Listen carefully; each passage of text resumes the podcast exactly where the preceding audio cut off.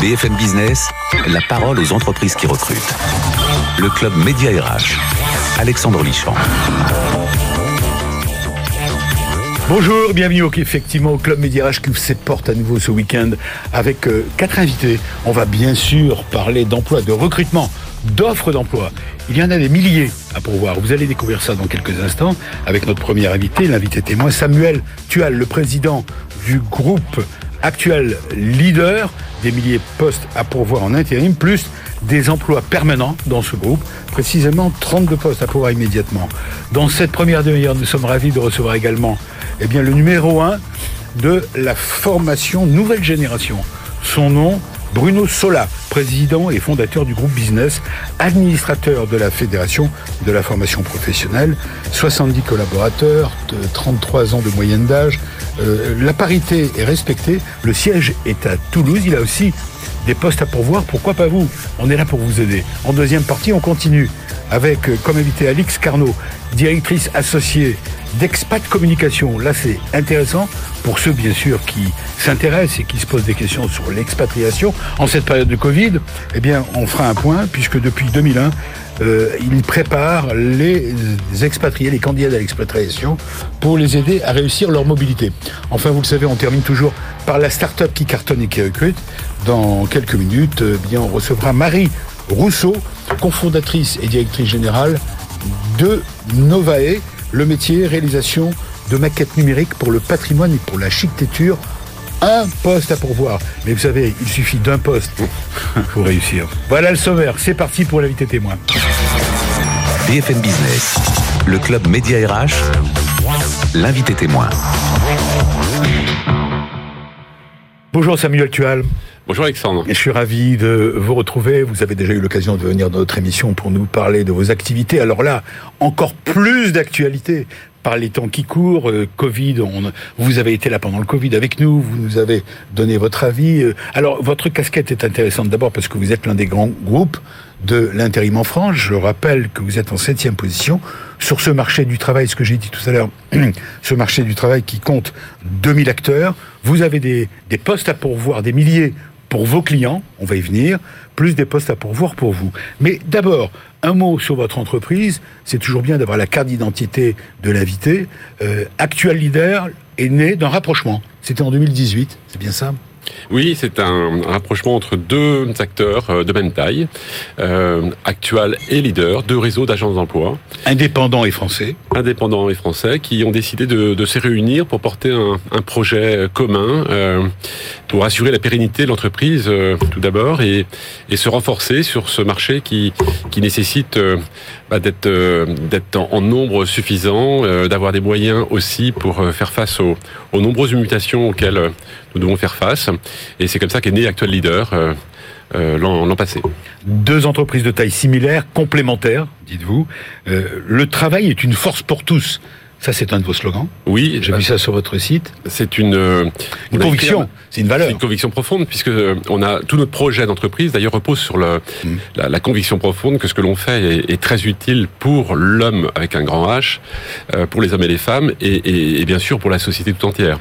Et la question de la place du travail est, est très importante. On va y venir. De surcroît euh, en, en, ce moment.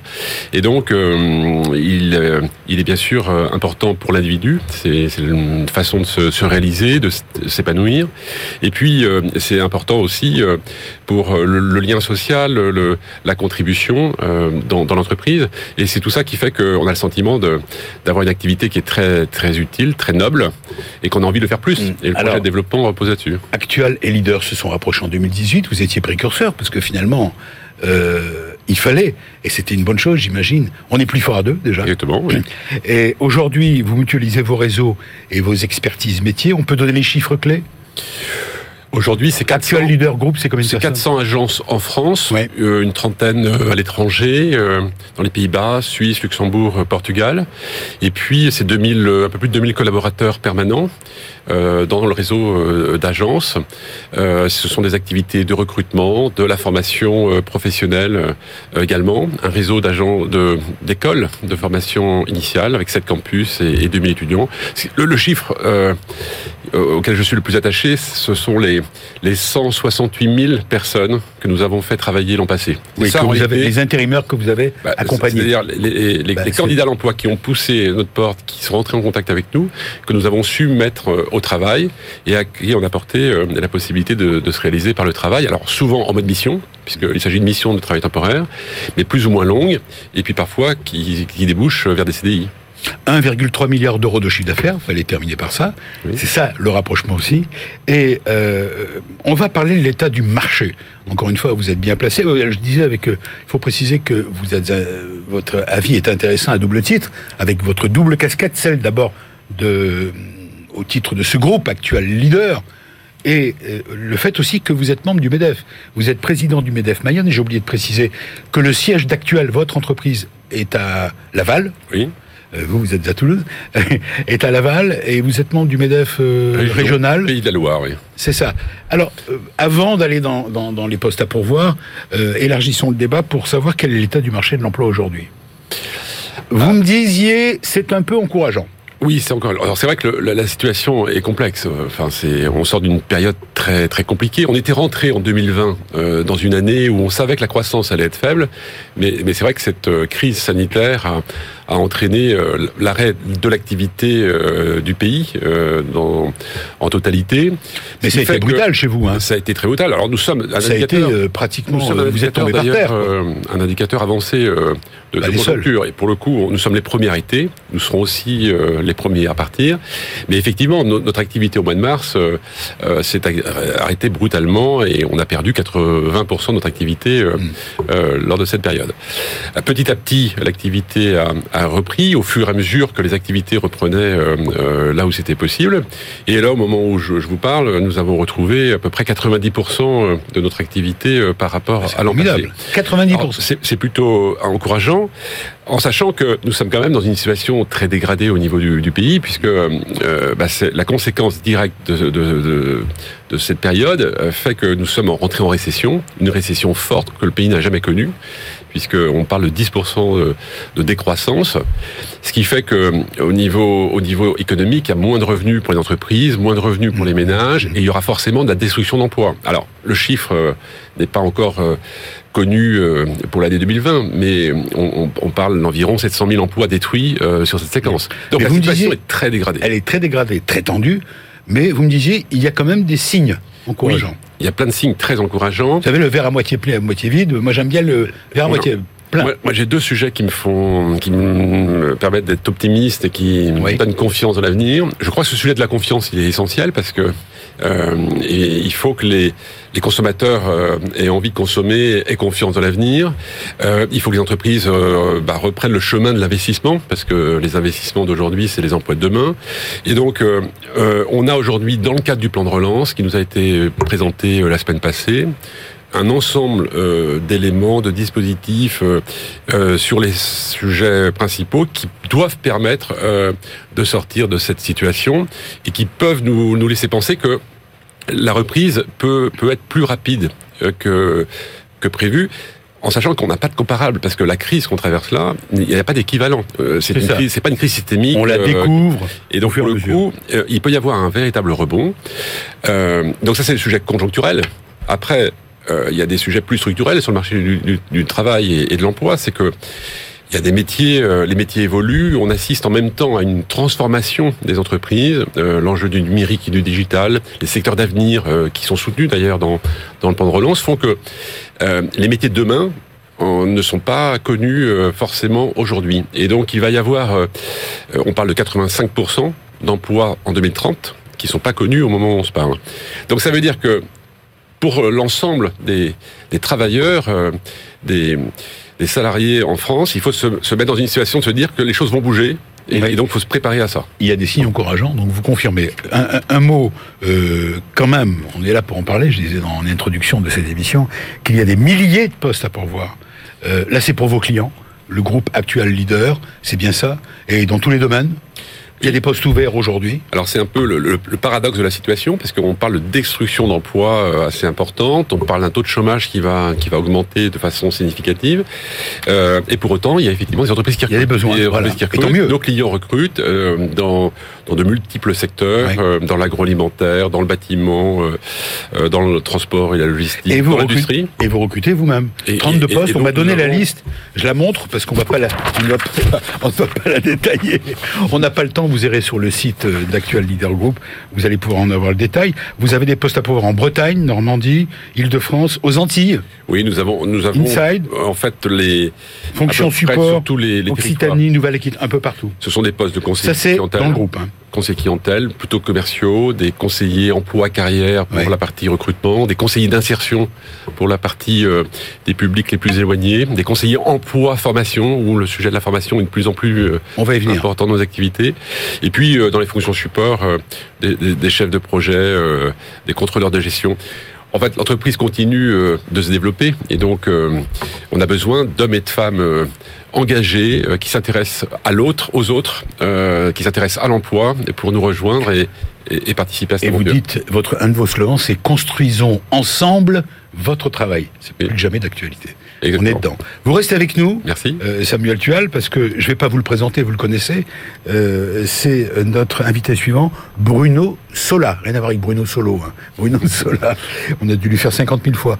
Président et fondateur du groupe Business, c'est le numéro un de la formation nouvelle génération. Il a des postes à pourvoir, mais c'est intéressant d'avoir euh, sa vision à lui aussi, puisqu'il est membre de la FFP, formation, du Fédération de la Fédération professionnelle. Voici notre rubrique Solutions RH.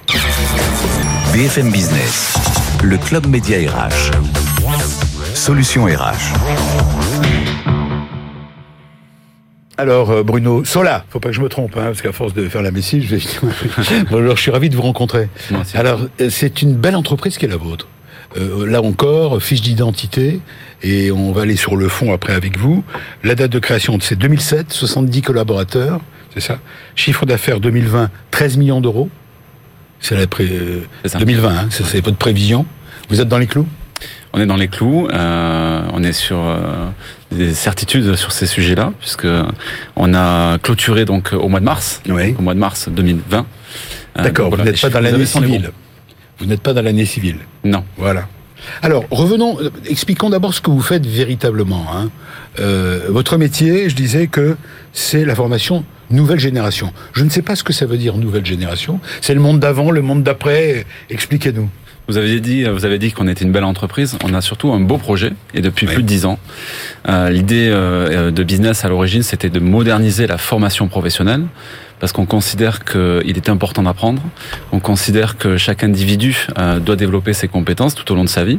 Et on avait une, certaine idée qui était de moderniser l'approche la, formation pour la rendre plus attractive, pour la rendre plus accessible et euh, pour la rendre aussi euh, plus performante, puisque c'était un des enjeux à l'origine de notre, de notre projet. Alors cette formation nouvelle génération, vous venez de la, la qualifier. Euh, allons dans le détail. Oui. Prenons des exemples concrets, parce que sinon c'est trop vague. Alors, les exemples concrets, c'est qu'aujourd'hui, vous avez à peine 33% des Français qui se forment. Oui. Euh, il y a des raisons à ça. Euh, L'accessibilité en est une. Donc c'est vrai que le volet digital, par exemple, quand on a créé Business en 2007, c'était de ne rien s'interdire et notamment d'avoir une approche numérique, mais pas que, mmh. parce qu'on croit aujourd'hui très fortement à l'humain et donc l'approche formation nouvelle génération, c'est finalement le meilleur allié, donc le meilleur de l'humain et du digital. Utiliser les nouvelles technologies, un ordinateur, un téléphone portable pour se former et euh, utiliser donc les compétences des hommes et des femmes pour enseigner et donner une, une expérience formation euh, inédite. Donc notre métier depuis 10 ans, ça a été de moderniser la formation à travers des outils, à travers des oui, services. Ça passe par du numérique. On est et à travers une expérience apprenante différenciante en remettant en question les pratiques de formation ouais. de nos formateurs. Qu'est-ce qui vous différencie des autres entreprises du même secteur? Alors en fait, si vous voulez, le secteur aujourd'hui, il y a trois grandes catégories. Donc ce qui nous différencie, c'est que vous avez historiquement 90 000 organismes de formation en France. C'est beaucoup 90 000 90 000. Wow. Tout confondu. Hein, tout, tout confondu. Toute taille et tout, et tout métier. En effet. Euh, euh, 90 000 organismes de formation qui, ont, euh, qui œuvrent depuis des années à la formation des hommes ouais. et des femmes sur le territoire. De l'autre côté, vous avez une nouvelle économie qui s'est créée depuis environ 5 à, 5 à 7 ans, qui sont des, des startups, vous en recevez ici, mais qui sont surtout des pure players donc de la formation, donc des pure players digitaux. Et puis vous avez une autre catégorie dans laquelle nous appartenons, qui est beaucoup plus restreinte aujourd'hui, qui est une catégorie, une catégorie de, de, de, de, de, de, de global players qui embarquent l'humain, le digital. Et ce qui différencie business de ces acteurs-là dans cette catégorie, c'est que nous avons créé nous-mêmes notre propre usine digitale qui nous permet... Une usine digitale Une usine digitale, une digital factory. C'est quoi une factory C'est les nouveaux métiers de la formation. C'est-à-dire que dans la formation, aujourd'hui, il y a des métiers de codeurs, de développeurs, du X, de web designer. Et qui sont très demandés. Et qui sont très demandés, sur lesquels nous recrutons. Euh, allez-y, oui, vous souhaitiez bah, intervenir je trouve ça Samuel le président. Je trouve ça très intéressant parce que effectivement l'enjeu de la formation. Aujourd'hui, on ne va pas parler de de travail ou d'emploi sans intégrer effectivement le, le, volet formation. Et, et être en capacité euh, d'apporter de, des, des, solutions qui, grâce aux, aux outils, au numérique, euh, permettent d'accéder plus facilement à l'information, avec des contenus euh, et une pédagogie euh, moderne qui souvent peut être un peu repoussoir par rapport aux personnes formées, mais je trouve que c'est effectivement une très bonne initiative. Et vous dites vous-même, Samuel Tual, que la formation, c'est essentiel ça fait partie des enjeux importants parce qu'il faut s'adapter. Et pendant le Covid, euh, beaucoup de plans de formation ont été lancés. Mm. J'imagine que vous avez dû gagner beaucoup de contrats à ce moment-là. Alors, business, ça fait partie en tout, en tout cas des, des entreprises qui, qui, ont bien fonctionné pendant le Covid, parce que le numérique a été plébiscité. On a eu une bonne partie des organismes de formation qui ont été à l'arrêt, ce qui n'a pas été notre cas. Donc, on a à la fois continué à former, et on a créé des nouvelles solutions pour aider à former euh, en respectant euh, le contexte Covid que, que nous vivons. Alors, euh, la formation digitale, ça, ça demande des compétences.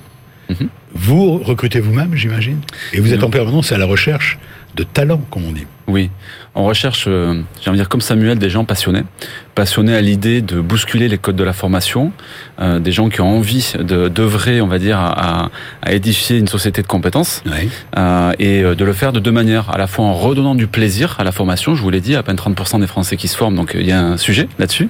Donc notre sujet à nous, c'est de redonner du plaisir à la, à la formation professionnelle et des individus. Et ensuite, le deuxième, c'est en effet de le faire avec des pédagogies et des technologies qui font l'actualité et qui sont Comment recrute-t-on des formateurs? Ça va toujours euh, bluffer.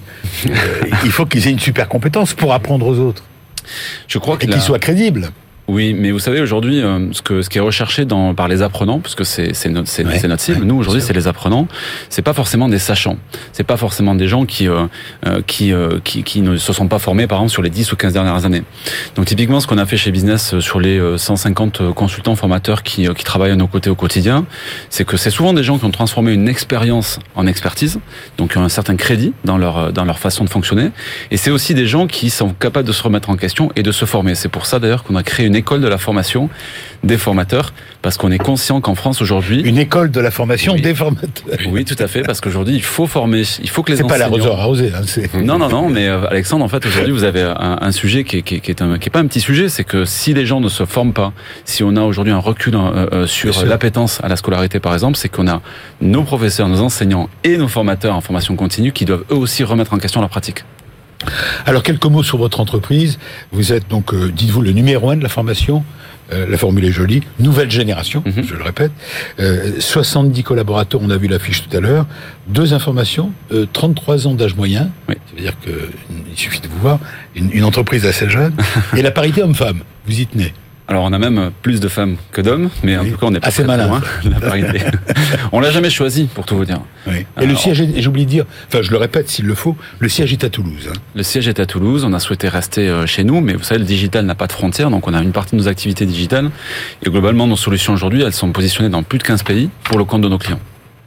Alors, j'ai sous la liste, de la même manière que j'en ai parlé pour euh, le groupe euh, actuel leader, là j'ai sous la liste la liste de, vos postes à pourvoir, on va pas les détailler, on peut aller sur votre site, euh, alors votre site c'est business, B-I-Z, oui. Hein, N-E-2-S, .com, j'imagine, non, je sais pas, ou point... C'est groupe-business.com. Ah, c'est important, j'ai bien fait de vous poser la question. Donc groupe avec un E, tout à groupe-business, B-I-Z-N-E-2-S Com, euh, ça va de poste de chef de projet, sales manager, euh, business developer. Euh, bon, vous avez des postes à pourvoir chez OVF. C'est quoi OVF Alors, on a des postes à pourvoir sur les métiers historiques de notre entreprise. Vous nous les citez. On a des postes à pourvoir sur nos activités digitales.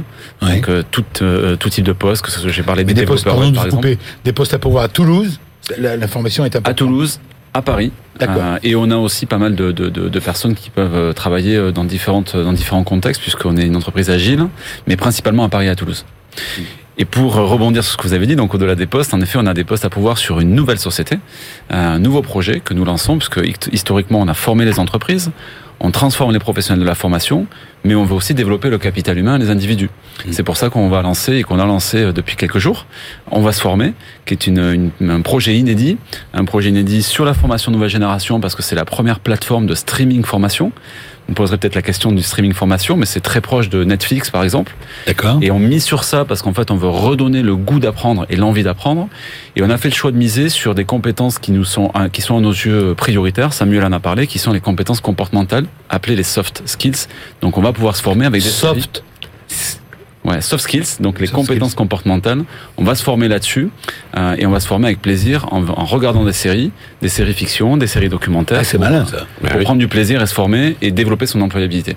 Samuel, on est sur un sujet essentiel. Le, le les, les, soft skills, c'est effectivement c'est les les, les sciences. Euh, Ce n'est pas comme les compétences, les compétences douces. En fait, en fait, on a des compétences euh, techniques, hard, métier, métier, euh, métier euh, d'un côté, et mhm. puis après, il y a la partie savoir-être qui est en lien avec son attitude et surtout sa capacité à s'adapter. Et comme je le disais tout à l'heure, à partir du moment où on dit, on prend conscience que les métiers de demain ne sont pas connus aujourd'hui et qu'il va y avoir des évolutions très importantes, L'enjeu, me semble-t-il, c'est que de, de, permettre à chacun, à chaque individu, de, de s'adapter ou de se rendre adaptable hmm. aux évolutions futures. Est-ce que ce ne sont pas des, des 20 mots? Parce que souvent, on l'entend souvent. Ça. Ah oui, mais sauf il faut s'adapter. Justement, il faut, il faut avoir des. Je me fais l'avocat du diable. Il faut se ah faire aider. Il faut se faire aider. Il faut se former. Il faut se préparer. Il euh, faut s'entraîner, j'allais dire. Et, et je trouve que l'idée de, de, alors les soft skills aujourd'hui, des formations, il en existe. Euh, il en existe, mais de façon traditionnelle et, qui sont souvent d'ailleurs plutôt adressées à des cadres, euh, à un public, euh, une population mmh. assez assez qualifiée. Euh, là, ce qui je trouve très intéressant dans cette approche, c'est qu'on a une approche qui vulgarise ce sujet-là auprès auprès du plus grand nombre. Et je trouve que l'image de Netflix est, intéressante parce que quand on regarde une série à la télé euh, sur Netflix, que l'on soit euh, peu qualifiés ou cas de très haut niveau, euh, on, on, a du contenu qui, qui intéresse le, le, grand public. Et donc je, je trouve que l'idée euh, portée... C'est ce qui vous a séduit bah C'est ça, c'est ça, euh, c'est l'idée, parce que les publics que nous accompagnons dans nos agences, euh, ils, sont, ils, sont ils, sont, ils sont variés. Et donc on peut avoir des personnes très peu qualifiées comme des personnes très qualifiées. Et donc trouver une solution qui est facilement accessible de partout, que l'on peut s'approprier de chez soi et, et, et, sur lequel on peut progresser euh, à son rythme, euh, qui, qui s'adresse à tous, euh, je trouve que c'est une promesse qui est, qui est très intéressante. Il nous reste encore deux minutes pour, non pas pour élever le débat, pas du tout, on est dedans et nous on adore être dans le concret, mettre mm. les mains dans le cambouis, parler d'emploi, de poste à pouvoir. Un mot, je reviens à, au début de notre entretien, Samuel Tual, est-ce que selon vous l'État a fait ce qu'il fallait pour permettre ce passage du Covid? Pendant la période dure de la crise. Qu'est-ce qu'il faudrait faire aujourd'hui? L'État est intervenu. Vous pas Premier ministre, mais non, non, mais la réponse a, été à la hauteur euh, des attentes avec l'activité partielle, le PGE pendant la crise.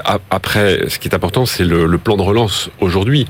Et, ce qui est intéressant pour euh, les Allemands ont pris un peu d'avance. Hein. Oui, alors c'est vrai que ce plan de relance, il a, il a deux défauts, c'est qu'il arrive un peu tardivement. Euh, il y a beaucoup de mesures annoncées qui seront en vigueur en 2021 dans la loi de finances, euh, alors que les Allemands ont ont mis sur la table leur plan euh, des, mois de juin. Et puis, euh, on est quand même sur une série de dispositifs euh, activés qui, qui, sont à mettre en œuvre avec les, le rôle de l'État, les régions, etc. Donc, il y a un peu de complexité dans, la mise en œuvre, mais, mais en tout cas, on a tous les ingrédients. Et ce qui est très intéressant, c'est que ce plan intègre aussi euh, bah, les sujets, les sujets d'avenir. Euh, Ce dont on parlait. Bah, justement, le numérique, la formation, euh, le, digital, la formation, l'emploi des jeunes, les, les, les, sujets environnementaux et les transformations autour de tout ça. Je trouve que le fait de de, de, de, de relancer l'économie en, en, imaginant que bah, demain sera, sera, sera différent mmh. euh, de ce qu'on avait avant, et, et pourquoi pas mieux, je trouve que c'est plutôt très encourageant. Bruno Sola, une 30 secondes. Oui. Vous êtes confiant, vous aussi? Je suis très confiant. J'ai toujours été un, éternel optimiste.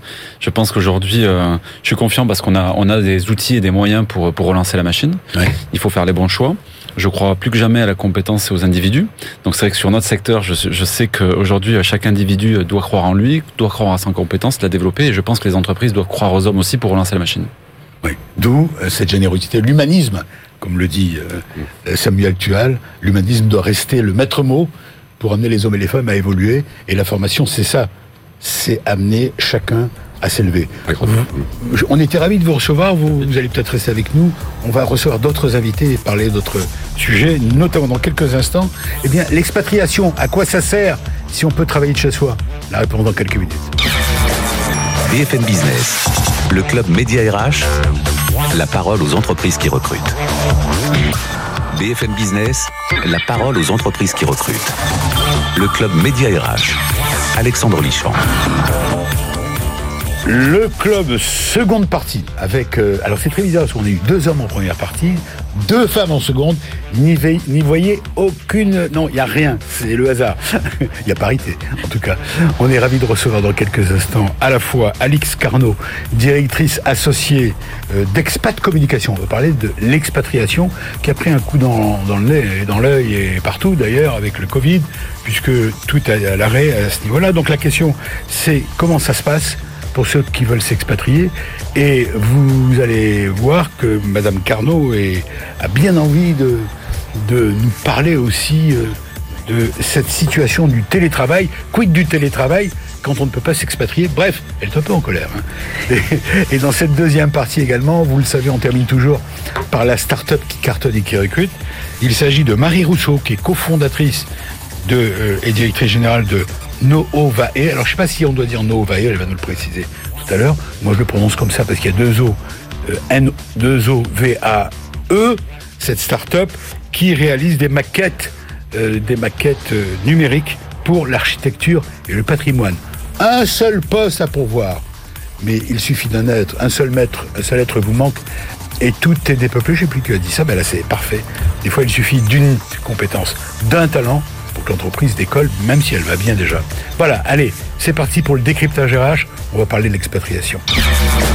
BFM Business, le club média RH. Décryptage RH. Bonjour. Bonjour. Je suis ravi de vous rencontrer. Alors depuis 2001, vous, enfin, cette, votre société, elle s'appelle euh, euh, Expat Communication.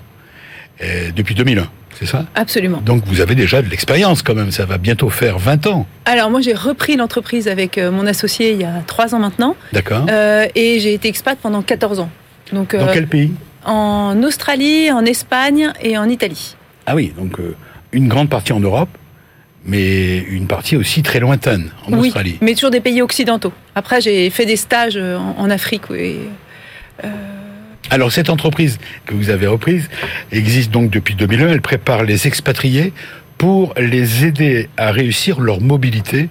L'actualité, c'est bien sûr la fermeture des frontières. Ça fait un petit moment qu'on voulait parler de ce sujet. On n'arrivait pas à trouver, avec Jean-Michel Argenton, l'angle pour pouvoir le faire d'une manière originale et parler d'emploi.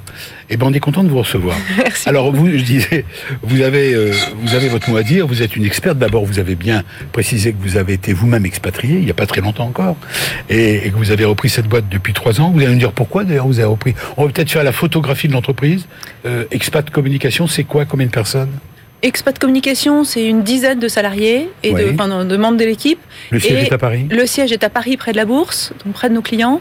Euh, et on a une trentaine de coachs un peu partout dans le monde, qui sont des coachs qu'on a euh, recrutés, formés à l'expat coaching, parce que c'est une discipline qui n'existe pas autrement, euh, et avec lesquels on travaille en réseau, parce que bah, c'est ce dont on va parler aujourd'hui. L'expatriation euh, est une réalité qui change en permanence, qui est bouleversée chaque fois. C'est très élastique. Quoi. Dès qu'il y a un changement quelque part, c'est exacerbé en expatriation. Donc travailler en réseau avec les coachs, euh, ça nous permet de nous ajuster au plus vite et, même de comprendre euh, plus profondément ce qui est en train de se passer. Qu'est-ce que vous voulez dire euh, voilà. bah que l'expatriation, donc alors ce qu'on fait chez Expat Communication, alors on a trois points d'activité. On a un baromètre dans notre Expat Lab où tous les deux ans on interroge, on a à peu près 3000 personnes qui répondent à une mmh. centaine de questions pour comprendre leur, réalité en expatriation. Alors, vous nous avez amené justement les derniers résultats, on va les regarder ensemble. Mhm. Premier euh, slide, première slide, comme on dit, c'est la durée de l'expatriation. Oui. Alors, euh, l'expatriation, on a, on a des en changements. Moyenne, c'est entre 3 et 5 ans. euh, la plupart du temps, mais avec une grande frange euh, qui vont rester finalement beaucoup plus longtemps. Euh, et l'autre chose qui est intéressante, c'est qu'en fait, quand on part, on ne sait pas très bien pour combien de temps on part. Alors, d'après l'enquête que vous avez menée, 44% ne savent pas pour combien de temps. Mm. C'est, enfin, c'est, elle est d'actualité, cette enquête, elle est récente. hein.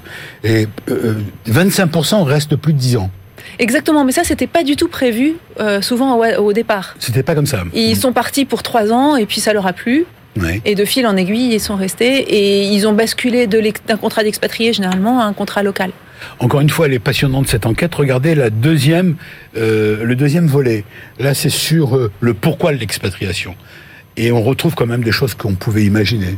C'est d'abord l'aventure humaine, c'est bien ça? C'est d'abord l'aventure humaine, euh, voilà, et la carrière ne vient qu'ensuite. Oui. Et un des enjeux essentiels, c'est pour les enfants. On part pour avoir des enfants bilingues, internationaux, citoyens du monde. Mais Et ça n'apparaît pas dans notre tableau. Euh, ça apparaît quand on interroge les parents, Ah, d'accord. pas, pas- pas l'ensemble du tableau. Euh, mais ça apparaît dans le fait que c'est une aventure humaine et culturelle et qu'on part d'abord soi-même pour s'enrichir, euh, euh, pas seulement financièrement, Donc en tant que personne. Bien sûr, c'est 59%, une aventure humaine et culturelle, et pour les enfants, on peut rajouter ça. Oui, pour les enfants, Souvent lorsqu'il s'agit d'hommes et de femmes mariés. Et les enjeux professionnels, c'est 54%. Ouais. C'est intéressant, le troisième volet également, expatriation. Les principales difficultés, voici le, le tableau, Euh, vous dites qu'elles sont au retour.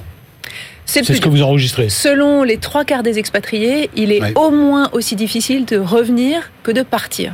Donc on pourra en reparler, mais le retour est quelque chose qui se prépare euh, dès le départ en fait. Oui, on est à peine parti qu'il faut déjà Et voilà. Et puis, retour. et puis quand on revient, il faut il faut pas se dire qu'on revient chez soi, parce que c'est plus tout à fait chez soi. Il faut se dire que on va faire une nouvelle expatriation dans un pays super qui s'appelle la France. Les expatriés pendant le Covid. On peut en parler. C'est d'actualité. Maintenant qu'on a montré les chiffres et qu'on a donné cette enquête, euh, c'est votre sujet, c'est votre dada aujourd'hui. Alors qu'est-ce qui se passe? Comment vous voyez les choses? Alors il y a Est-ce des que ça a diminué d'abord? Est-ce Oui. que depuis février, Ah bah, mars On nous, Non, non, je parle pas termes des de- départs. Je parle des motivations des gens. Oui, ça a fermé, ça a fermé tout. Quoi. Alors, je pense pas que les gens qui aspirent à l'expatri- l'expatriation se rendent vraiment compte de ce qui se passe. C'est pour ça que je suis ravie d'être chez vous. Euh, c'est pour de sensibiliser. Expliquez-nous. Ben, les gens qui sont partis en expatriation en 2019 Mhm. sont partis pour être quelque part citoyens du monde. C'est-à-dire, je vais habiter en Australie, mais je reviendrai pour les vacances en France. D'accord. Euh, et je ferai des allers-retours. Et ma, ma nature d'expat, c'est pas d'habiter dans un pays, c'est d'être à cheval entre deux cultures. Très bien. Ça, c'était l'organisation monde de vie, finalement, le monde d'avant. Voilà. Et depuis le mois de mars, les frontières se sont terminées. Et je crois que c'est une expat qui nous a écrit Avant, j'habitais à 4 heures d'avion de chez moi. Maintenant, j'habite à 6000 km. Tiens. C'est une jolie façon de le dire. Oui, oui. C'est, elle dit bah, avant, c'était un saut de puce de rentrer chez moi. Maintenant, c'est devenu une aventure. Euh, je vous prends un cas tout simple. J'ai rencontré hier une dame qui, est- qui vit à Singapour. Elle est rentrée cet été. Elle ne sait pas si elle pourra aller rejoindre son mari qui est toujours à Singapour. C'est pas vrai. Et, ouais. Et ça, on en parle très peu en France. Mais pourquoi? Pourquoi elle sait pas? Pourquoi? Parce qu'en fait, normalement, les gens qui sont à Singapour n'ont pas le droit d'aller en Europe. Ils n'ont pas le droit de quitter Singapour. Non, mais ceux qui sont. Elle est en Europe, elle peut retourner à Singapour. Elle est partie en vacances, elle savait ce qu'elle faisait. Elle rentrera le jour où on l'autorisera à rentrer. Parce qu'on ne peut pas entrer à Singapour. On ne peut pas rentrer à Singapour sans autorisation spéciale. Ah oui. Il y a une quarantaine, mais il faut aussi une autorisation. Il y a combien de personnes, combien de Français sont dans cette situation? Je crois qu'il y a 20 000 occidentaux qui attendent de revenir à Singapour. Il y a euh, des, un nombre très important de C'est couples, énorme. mais il y a même des couples qui sont séparés. Séparés depuis des Ah mois. non, par exemple, on fait des ateliers pour le célibat, de célibat géographique pour aider les couples qui parfois, depuis le mois de mars, Oh là sont là. séparés. On vit des, euh, Il y a des drames alors. il y a, alors, il y a des tas de drames avec le Covid. Personne n'en parle, mais on est content Et de on n'en parle absolument pas. Et, et quand on a fait des, des sondages avec les Français de l'étranger, il y en a beaucoup qui nous disent bah, merci Alexandre de, de- de- de leur laisser la parole là, parce qu'il y en a beaucoup qui disent on se sent un peu abandonné par la France. Personne ne se rend compte de ce qu'on traverse. Et quand le ministère des Affaires étrangères a dit c'est formidable, on a rapatrié tous les Français, C'est faux. bah, c'est vrai pour les touristes, euh, mais la consigne pour les expatriés, c'est vous restez dans le pays, euh, dans votre pays hôte. Ça n'empêche pas que c'est compliqué. Ah oui, c'est compliqué ça. Alors, euh, quand l'expatriation post-Covid renoue avec le risque, dites-vous, l'accompagnement devient indispensable. C'est là où vous intervenez. Notre métier, c'est donc de préparer les, les aspirants à l'expatriation ou au retour, en travaillant avec eux sur, par exemple, les aspects interculturels, sur les, comment se passe la vie quotidienne en expatriation. Mhm. Ça dure combien de temps? C'est de la formation? C'est des formations, voilà, ou des stages, ou, enfin, c'est en mode coaching, c'est sur payé mesure, par mais les candidats ou par les entreprises? en général par l'entreprise. D'accord. Euh, mais depuis quelque temps, les entreprises avaient tendance à nous dire bon, c'est jamais qu'une expat, quoi. Enfin, ça dépendait beaucoup des cultures d'entreprise. Heureusement, on a des, des clients fidèles qui font ça depuis longtemps. Mais il y en a un certain nombre qui avaient tendance à, à minimiser les enjeux de l'expatriation. En ce moment, quand on accompagne les expats, on a un peu l'impression d'être revenu au 18e, vous voyez, les, du temps des caravelles, où on était avec nos mouchoirs blancs pour dire aux gens, bah, vous allez affronter l'océan, la tempête, pensez pas très bien quand vous allez rentrer. Euh, Il y a un peu de ça quand même à nouveau. Donc on accompagne beaucoup plus. Vous vous posez la question, vous vous posez la question, sommes-nous en train de vivre une étape assez incroyable qui signifierait la fin de ce qu'on appelait l'auberge espagnole? J'aime bien la formule. Oui, bah c'est c'est ce côté Parce de... que les chiffres sont là. Hein. Les expatriés, on l'a dit, partent d'abord pour une aventure humaine et culturelle.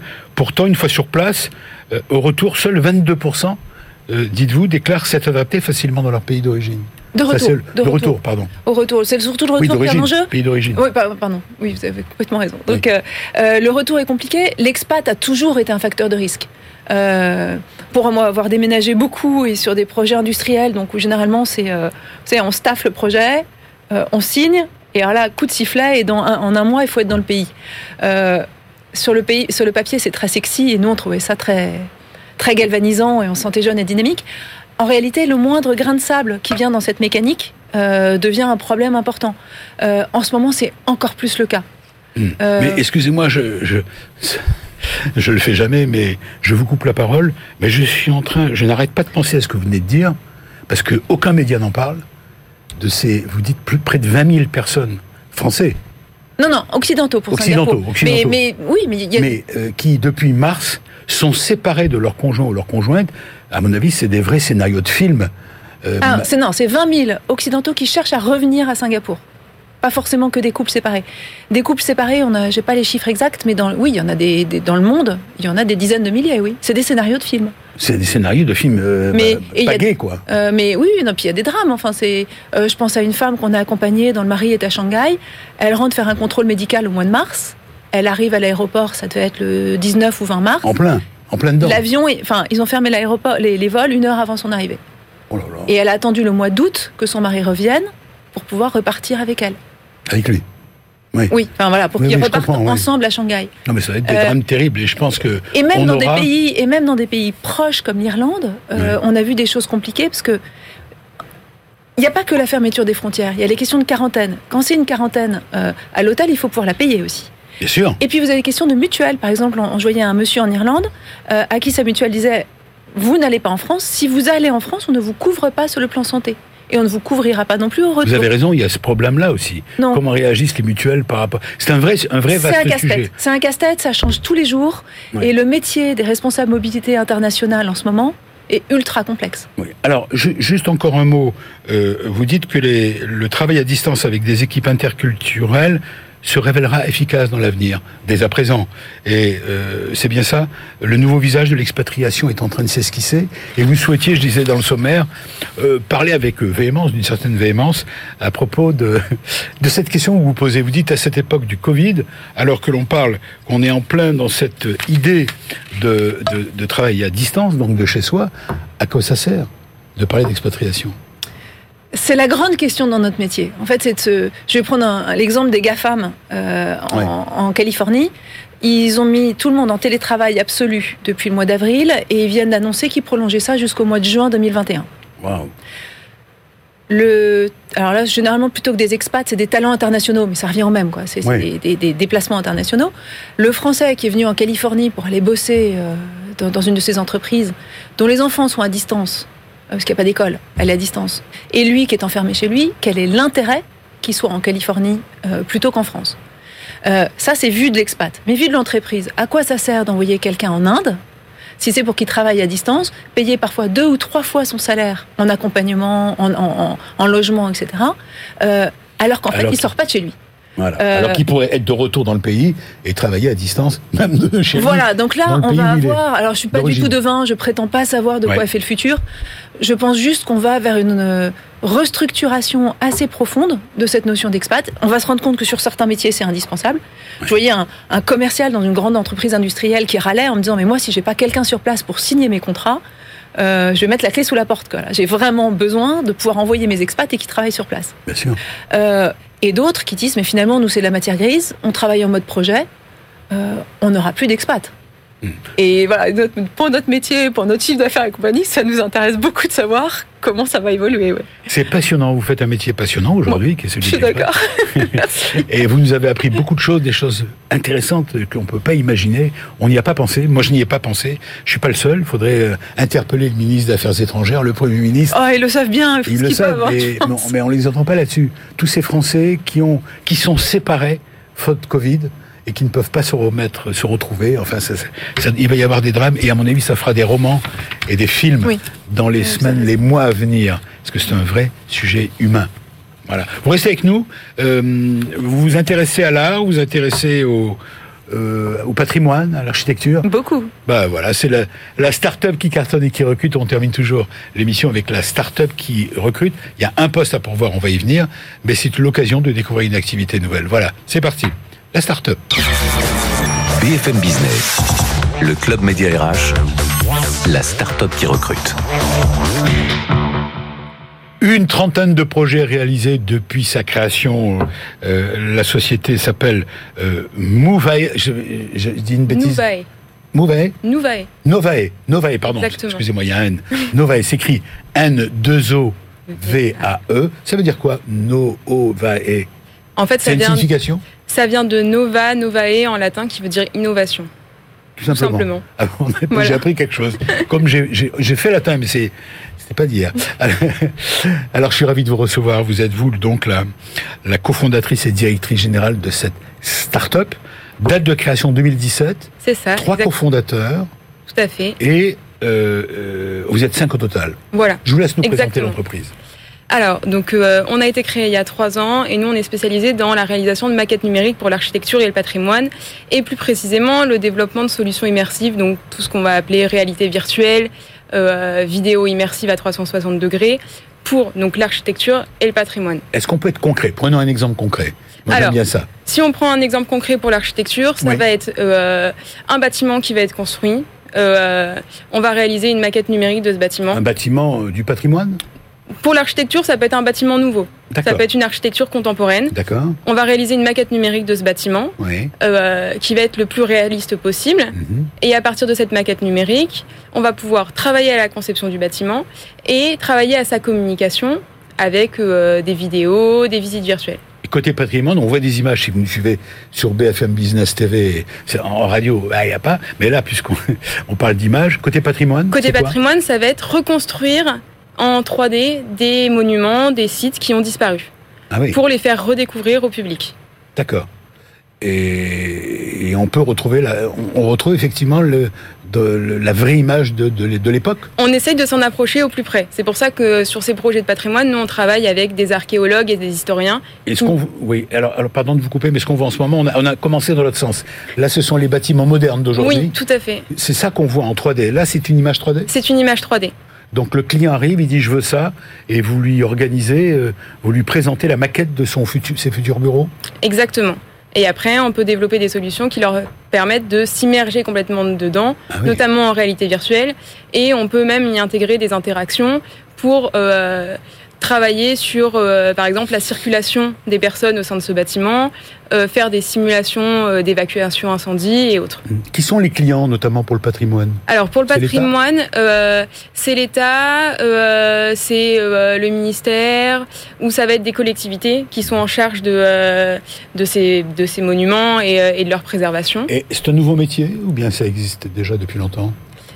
C'est euh, un nouveau métier depuis, euh, on va dire, entre 3 et 5 ans. C'est quelque chose Ah oui, qui est... nouveau, oui. C'est Euh, quelque ans, chose qui émerge avec justement euh, le développement de toutes ces nouvelles euh, solutions numériques euh, et surtout, enfin, encore plus aujourd'hui avec la crise actuelle, où euh, les monuments et musées se rendent compte qu'avoir une version euh, numérique et dématérialisée, soit de leur collection, euh, soit de leurs monuments, permet en fait euh, de, de continuer à faire découvrir euh, euh, ces sites à leur public sans forcément qu'ils puissent se déplacer. Et Vous ça avez- attire aussi un nouveau public plus jeune. Présentation de deux projets lors des Journées du patrimoine 2020. Tout à fait. c'était à Cabourg, je crois, c'est ça? Alors ça c'est Le musée. dans une La Villa semaine. du Temps retrouvée à Cabourg. Non, c'est la semaine prochaine Oui, tout à fait. Les journées du patrimoine, c'est le pas ce week-end là, le week-end Oui, d'après. qu'est-ce que j'ai dit? C'était comme si c'était dans le passé. Non, ça arrive, excusez-moi. non, pas de C'est la semaine prochaine. Euh, Et reconstitution numérique des arènes de Sainte dans leur état antique. tout à Ça, c'est ce que vous avez réalisé. Tout à fait. Et donc ça, on anime deux ateliers, donc Oui. un à Cabourg et un à Sainte, qui permettront en fait de montrer au public, euh, donc dans le cas de Cabourg, euh, ce à quoi ressemblera le musée qui a été fait dans cette euh, dans cette villa de la Belle Époque, et à Sainte de redécouvrir les arènes antiques telles qu'elles telles qu'elles étaient en fait. Vous êtes également partenaire de la première édition du salon Eritech, salon dédié à l'innovation et aux technologies numériques du, au service du patrimoine. Tout à fait, qui aura lieu euh, cet automne. Passionnant, hein je, Vous avez Ah, je suis bouche ouverte. Alix Carnot qui est, qui est en train d'écouter. Je voudrais maintenant vous amener là où on, on est là pour vous aider. Hein. Je rappelle que dans cette émission, on parle d'emploi en permanence. On est là peut-être pour vous aider à trouver euh, le talent qui vous manque. Alors là, d'habitude, c'est plusieurs postes dans une start-up ou dans les entreprises, là tout à l'heure, avec Samuel Tual, président d'Actuel Leader Group, mais également avec Bruno Sola, qui était le président fondateur du groupe Business. Là, vous recherchez, vous avez besoin de trouver un talent, mais un seul. Un seul pour l'instant. Qui recherchez-vous? Alors, qui est ce, cet oiseau rare que vous recherchez? Alors, on cherche un, ce qu'on appelle un infographiste 3D temps réel. Donc, c'est une personne qui va nous aider à concevoir toutes ces maquettes numériques, qui va faire tout le travail de modélisation 3D et tout le travail euh, technique qui va euh, faire que cette maquette numérique va avoir l'air réaliste et qu'on va avoir envie de se balader dedans.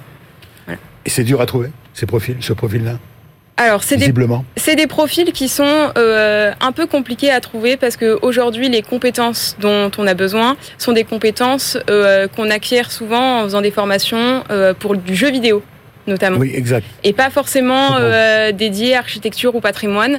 Et donc euh, nous ce qu'on cherche c'est donc une personne qui a, qui a ces compétences là, mais qui a aussi un, un- un véritable attrait pour l'architecture et le patrimoine parce que euh, aujourd'hui c'est un peu un métier passion qu'on fait. Travailler pour le patrimoine, il faut il faut aimer ça, il faut avoir de l'intérêt pour pour ces vieilles pierres. Donc, si je comprends bien, l'idéal, ce serait de trouver un geek, Voilà. un, un jeune ou pas jeune, Passionné. passionné par, le, par la, le digital, euh, c'est ça, euh, qui sache monter des programmes, etc., mais qui, parallèlement, est une passion pour l'histoire, parce que le patrimoine, c'est aussi avoir envie de, de s'impliquer dans, dans l'histoire de l'humanité. C'est tout à fait ça qu'on cherche. Voilà. Et vous êtes prêt à quoi pour l'attirer, ce candidat? Qu'est-ce que vous avez à lui offrir?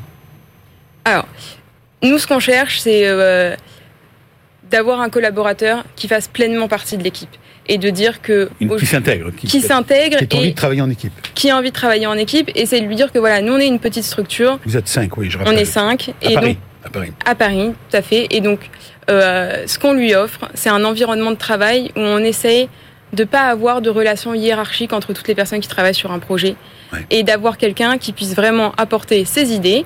Euh, on est tous à l'écoute et euh, ce qui nous intéresse, c'est que tous les métiers puissent euh, échanger les uns avec Alors, les autres. attendez, euh, en face de moi, donc Alix Carnot fait un signe. Vous l'avez le candidat? Vous en connaissez un? Alix frétille, parce que bah, dans nos accompagnements, on aide les conjoints expatriés à retrouver du travail, Ah, d'accord. soit en retour en France, soit à l'étranger.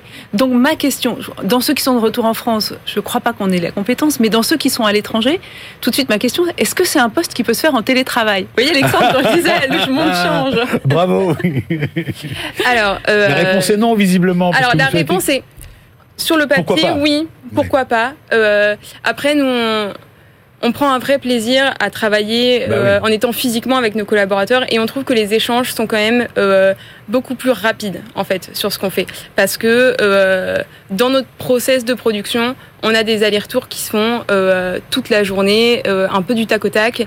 Et du coup le télétravail freine un petit peu ces échanges-là. Ah bah, Vous pouvez peut-être déjà regarder dans vos fichiers s'il n'y a pas quelqu'un qui revient. Alors Et oui, ce alors, profil-là Moi, je, de- suis, je suis une businesswoman aussi, donc tout de suite je connais. Enfin, mon métier c'est de connecter, et donc je me dis, en revanche, on a certainement beaucoup de d'expatriés qui pourraient être vos relais sur des Ah marchés oui. internationaux. Et ça, je peux vous en présenter trois ou quatre. Bah voilà. Ah bah, avec plaisir. euh, Formidable. Bah, vous nous qui seraient, qui seraient, parce que les expats sont souvent intéressés par le patrimoine, donc euh, Oui, et dans les nouvelles technologies. Donc, euh, Bah, vous nous avec tiendrez au courant. on plaisir. se revoit Tout à après, fait. Alexandre. Voilà, Merci. bah, vous nous tiendrez au courant si ça a marché. Voilà. Merci de la Non, mise mais en quand je vous disais, il nous reste encore une minute, si je- quand je vous disais qu'est-ce que vous avez à lui offrir, on a compris, je parle pas, je vous demande pas de donner son salaire, quoique. non, mais est-ce que vous avez les moyens de vos ambitions d'abord? Vous avez euh, financièrement, parce que votre société existe depuis 2017, l'entreprise fonctionne bien, euh, vous avez un bon chiffre d'affaires, vous pouvez payer ce collaborateur que Tout à vous fait. C'est justement Vous parce avez que des fonds, voilà. c'est justement parce que là, on rentre dans une phase de développement où on a de plus en plus de projets qui arrivent Oui. et que euh, c'est d'abord nécessaire pour nous d'avoir une personne supplémentaire en production, mais c'est surtout que du coup, on peut se le permettre. Voilà. Et donc, le but, c'est de euh, notre but, c'est pas de rester à 5 c'est de développer l'équipe. Et donc aujourd'hui qu'on peut se le permettre. Alors, euh, on- je vais vous demamer votre adresse. euh, la- la- comment vous contacter? Alors, vous pouvez nous contacter à- via notre adresse mail euh, contact nouvae-du-6studio.com. Contact Nouvae, ça s'écrit N O-O-V-A-E, O V A E point tiré- tiré du 6 studio studio au singulier. au singulier.com. Parfait. Et vous? Euh, alix.carnot at expatcommunication.com. Directement.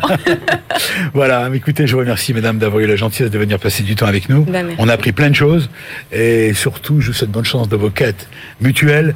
Et je vous dis au week-end prochain pour de nouvelles aventures du Club Média RH, de nouvelles offres d'emploi, de nouveaux invités témoins. On est là pour vous aider à recruter votre futur employeur. C'est notre job. Au week-end prochain. Bon week-end déjà. BFM Business, le club Média RH, la parole aux entreprises qui recrutent.